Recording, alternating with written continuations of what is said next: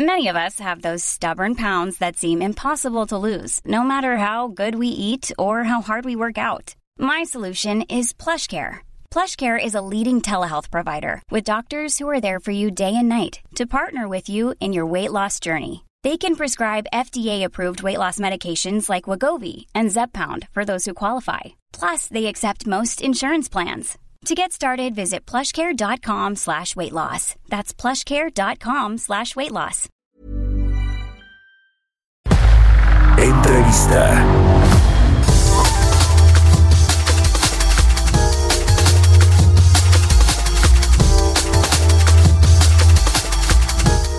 Ya estamos de regreso aquí en Bitácora de Negocios, son las 6 de la mañana con 30 minutos tiempo del centro de México. Vamos a platicar con Adolfo Cuevas, el presidente interino del Instituto Federal de Telecomunicaciones, a quien me da mucho gusto saludar en la línea telefónica. ¿Cómo estás, Adolfo? Muy buenos días.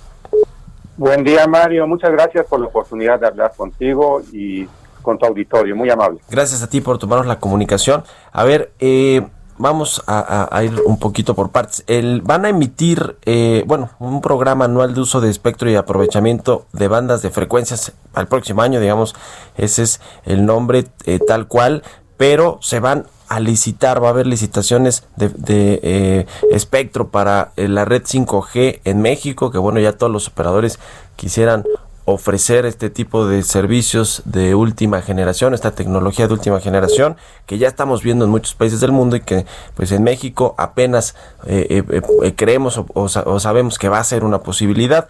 Sin embargo, pues está todo este asunto de lo que aprobó la Cámara de Diputados con respecto al cobro de derechos. En fin, platícanos primero de este programa de licitaciones que planean hacer para el próximo año, por favor, Adolfo. Efectivamente, mira, en el desarrollo de las telecomunicaciones lo que viene a continuación es eh, la tecnología 5G. Es una tecnología sumamente innovadora, disruptora diría yo, porque lejos de mantenerse simplemente para los servicios tradicionales de, telecomunicaciones como los que hemos conocido, me refiero a la comunicación móvil de voz o al Internet móvil, en realidad el 5G aspira y tiene ya el propósito, y así está haciendo en otros lugares del mundo, de abarcar distintas industrias por ejemplo, la del transporte, los autos conectados, telemedicina, teleeducación, etcétera. Y en ese sentido, es de un propósito amplio y ello requerirá para el 5G hasta 10 veces más espectro, más megahertz que lo que hemos conocido al momento, también inversiones cuantiosas por el número de radiobases, de sitios de transmisión que se requieren por kilómetro cuadrado, que puede ser hasta 10 veces más que lo que hemos conocido hoy día, justamente para satisfacer la demanda, por ejemplo, de lo que es conocido como Internet de las Cosas. Y en esa realidad, pues es un conjunto amplísimo de bandas, muchísimos megahertz, y la señal que hemos visto con lo aprobado por, el, por la Cámara de Diputados, si bien reconocemos la importancia de haber reconsiderado en la banda 800, que ha sido utilizada para los servicios tradicionales, es la gran banda que se usa para telecomunicaciones móviles, telefonía e internet. El problema es que encarece el espectro para el resto de las bandas, particularmente para las de 5G. Y esto supondrá pues un retroceso. ¿En qué sentido? En que inhibe la inversión, puede que desincentive la participación en licitaciones y eventualmente si el espectro es caro en México, México sufrirá un atraso como país. ¿Por qué? Porque no contaremos con la infraestructura básica, la de telecom, que ahora se requiere para cualquier expectativa y plan de desarrollo como nación. Y esa es la temática central que nos preocupa en el instituto. ¿Cuándo fue la vez o la última vez o la vez más reciente que se licitó espectro en México? ¿Fue el año pasado? Así es. Sí, hemos venido eh, haciendo licitaciones de espectro constantemente en el IFT desde hace siete años que existimos. Hemos triplicado la cantidad de espectro disponible en México. Eso fue muy afortunado y tiene que ver con esta calidad nueva que percibimos en el servicio móvil. No que no haya fallas, no que todo sea perfecto, pero evidentemente ya es muy obvio que contamos con un Internet más confiable, con mayores velocidades eh, y demás. Eso fue producto de ese espectro que hemos venido licitando. Aproximadamente hemos puesto eh, en el mercado más de 400 MHz en los últimos años y eso nos ha situado ya a los mejores niveles de América Latina con un espectro además excelente porque está libre de interferencias perjudiciales y de usos eh, no permitidos, es decir, de, gente que se cuelgue, ¿no? eh, cosa distinta, por ejemplo, la que ocurre en Brasil, donde hay espectro muy sucio que está ocupado por otros, otros usuarios. En ese sentido ha sido muy bueno y, y esto que tenemos previsto de eh, hacer licitación para el próximo año puede verse comprometido si la percepción, no la percepción, la realidad de un espectro caro inhibe la participación. Sí. Eh, aún más, Mario, y esto déjame decírtelo, eh, como ya he sabido, también puede provocar, y fue el caso de Telefónica, la devolución de espectro. Sí, y entonces resulta contraproducente porque no, no es que se vaya a recaudar más como esperaría la Secretaría de Hacienda, sino que puede incluso terminar recaudándose menos. eh, la devolución de espectro por Telefónica va a significar que hacia 2022 entren al erario mexicano 4 mil millones de pesos menos, que son lo que dejará de pagar Telefónica. Sí. Eh, si esto no sucede porque haya más devoluciones de espectro o porque no se adquiere el espectro en las nuevas licitaciones, en realidad el resultado va a ser trágico. Menos recaudación, eh, servicios de menor calidad y el riesgo evidentemente de un encarecimiento de los servicios que puede ir minando este acceso, esta conectividad para todos, es el propósito central quizá de la política pública del actual gobierno. ¿Cuál, ¿Cuál fue el argumento de Hacienda, además del recaudatorio, que creo que es el obvio, no quieren tener más recursos para el presupuesto del próximo año, pero eh, digamos, eh, ¿qué, ¿qué, dice Hacienda con respecto al costo del el espectro de los derechos que se pagan por usar las, las bandas de, de frecuencia en, en, México? Porque, pues según todos los estudios, y ustedes también en el IFT lo, lo han eh, reportado, el espectro en México es más caro que lo que se paga en otros países, este cobro de los derechos. Pero Hacienda, ¿qué dice? O sea, además del argumento recaudatorio, ¿cuál otro puso sobre la mesa? Fíjate que ese es precisamente uno de los puntos que, que nos preocupan y hemos tenido acercamientos con la Secretaría de Hacienda. Sin embargo, la realidad es que la Secretaría de Hacienda, y esto ha sido público en comparecencias en el Congreso de la Unión por funcionarios de esa dependencia en días recientes, ellos han venido afirmando que el espectro en México está por debajo de los costos internacionales. Y entonces ellos al presentar el documento, por ejemplo, a diputados, decían que estaban simplemente equiparando para que no hubiera esta subvaluación. Pero es totalmente lo contrario.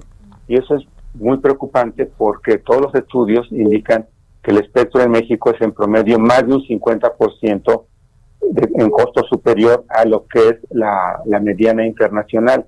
Entonces incluso parece haber un problema de, de comprensión de los datos que tenemos a nivel internacional, que no son del IFT, son datos generados por múltiples consultoras y que indican este sobreprecio en México. Eh, por tanto, parten de una base errónea. Lo otro sí, y eso, y eso es evidente, es un tema de recaudación para el Estado mexicano que estamos percibiendo en medio de esta crisis que, que vivimos. Eh, sin embargo, es equivocado también en el siguiente sentido. Eh, las telecomunicaciones, como se demostró en la pandemia, pero ya lo sabíamos todos, son esenciales, no solamente para los procesos básicos de comunicación humana, sino para la inclusión en la economía de las empresas. Te doy un dato, eh, y es un dato reciente, eh, y no es del IFT, es de otra dependencia del gobierno mexicano. Eh, de las empresas que utilizan Internet ahora, dos de cada diez lo están haciendo como reacción a la pandemia.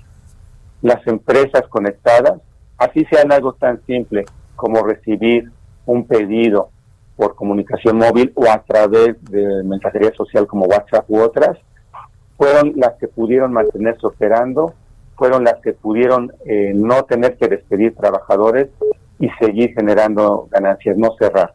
Entonces, es clave las telecomunicaciones para la actividad económica y afectar las telecomunicaciones no puede sino terminar afectando el ciclo económico, la recuperación y el desarrollo futuro. Por eso creemos que es una visión eh, de corto plazo que compromete la posibilidad de una aspiración de largo plazo de desarrollo a nivel familiar, a nivel de pymes, pymes y evidentemente en general para el país. ¿Cómo, eh, ¿Cómo ha ido la tendencia de los precios de los servicios de telecomunicaciones? Adolfo Cuevas, presidente interior del IFT, porque en los últimos años habíamos visto una tendencia clara de de, de baja de, de, precios, de disminución de precios, tenía que ver un poco ahí pues con la regulación, la competencia, eh, la llegada de nuevos competidores, operadores al mercado, pero ahora con este asunto del cobro de derechos y esta actualización, pues se prevé que por lo menos no bajen, yo creo, ¿no? Que se queden estables o que aumenten. ¿Cómo se ve? ¿Cómo ha venido la tendencia en los últimos meses y cómo se ve? Los precios en telecomunicaciones han bajado 40% en los años de la reforma de telecomunicaciones. No es solamente la labor del IFT, es también, y por eso hacemos este respetuoso llamado ahora al Senado como Cámara Revisora, es también producto de las medidas que tomó el legislativo, la desaparición del costo de la larga distancia nacional, recordarás, y otros temas. Eh, esto contrasta con un crecimiento general de precios en el índice nacional de precios al consumidor de más del 30% en los últimos años. Eh, en la mayoría de los rubros, la intensa competencia desatada por la entrada de empresas motivó estos beneficios, que no solo son precios, hay algo que parece intangible, pero que es muy real, que, es eh, la mayor calidad del servicio. No solamente en, en pesos, en pesos constantes pagamos menos que antes, sino además pagamos menos que antes por servicios de más calidad, mayor diversidad. Esto puede eh, sufrir un retroceso y eso lo advertimos, es real, no, no es eh, asustar, como se dice en México, con el petate del muerto, es absolutamente real. Y hay una parte que me voy a permitir 30 segundos para expresar, porque es particularmente doloroso. Hablemos del servicio móvil, que es el que se ve comprometido por los altos precios del espectro. De los 120 millones de usuarios, 100 millones son de prepago, son de recarga, lo que antes eran las tarjetas. Estos usuarios dependen de que las telefónicas puedan ofertar móviles, eh, planes de recarga móvil accesibles, por ejemplo, que te digan que puede ser una recarga de 20 pesos, que te digan que tu recarga va a durarte 15 días. El problema que tenemos, y eso puede no ser percibido necesariamente como un alza de precios, es que estas facilidades disminuyan. Que te digan ahora, tu recarga ya no te va a durar 15 días, te va a durar 10 días. Tu recarga ya mínima no va a ser de 20 pesos, tendrán que ser de 25. Esto va minando, va erosionando la base más sensible, más vulnerable de usuarios en relación con el precio y eh, les va quitando la posibilidad de acceder al servicio como lo hacía antes. Entonces erosiona y daña a los más débiles, es regresiva, lo puedo afirmar contundentemente, es absolutamente regresiva porque terminará dañando a la gente con eh, menor capacidad económica y en ese sentido compromete también la posibilidad de inclusión y de desarrollo de las personas que ya están en una situación más vulnerable. Por eso nos parece desafortunado y por eso este respetuoso llamado, entendiendo eh, la soberanía representada en el Congreso, pero como órgano autónomo, los comisionados todos, los seis, hemos hecho, este llamado al Senado para invitarlos a reflexionar y a dialogar. Ellos nos recibieron en el Senado hace una semana eh, eh, se ofrecieron a abrirnos el espacio de diálogo en las comisiones y esperamos que esto se concrete para poder expresar con profundo respeto y con absoluta claridad eh, la gravedad de implicación a largo plazo y también a corto plazo, por lo que acabo de mencionar, de un aumento en el costo del espectro en México. Ya, muy muy brevemente, eh, Adolfo, por favor, nada más dos temas eh, rapidísimos. Uno, la concentración de entre Disney y Fox y esta venta de activos que se ha ido aplazando por el asunto de la pandemia y lo de la revisión bienal de América Móvil también que se ha ido aplazando por la pandemia. Cuéntanos sobre esos dos temas. por el último, la revisión bienal había estado suspendida en el procedimiento justamente por la problemática de la pandemia es decir, por la imposibilidad, eh, el riesgo de eh, generar notificaciones en domicilios o decir la gente al IFT, muy similar a lo que había ocurrido en gobierno en general. Sin embargo, ya la reactivamos y estaremos por tomar la decisión sobre la Bienal de Telecom, también de radiodifusión, antes de fin de año. Por lo que hace a Fox Disney, hace tres semanas tomamos la decisión en pleno de otorgar una suspensión adicional eh, de dos meses habida cuenta también centralmente del tema de pandemia que afecta la posibilidad de modelar apropiadamente el desempeño del negocio, porque no se reactiva de toda la publicidad ni los eventos deportivos como los conocíamos.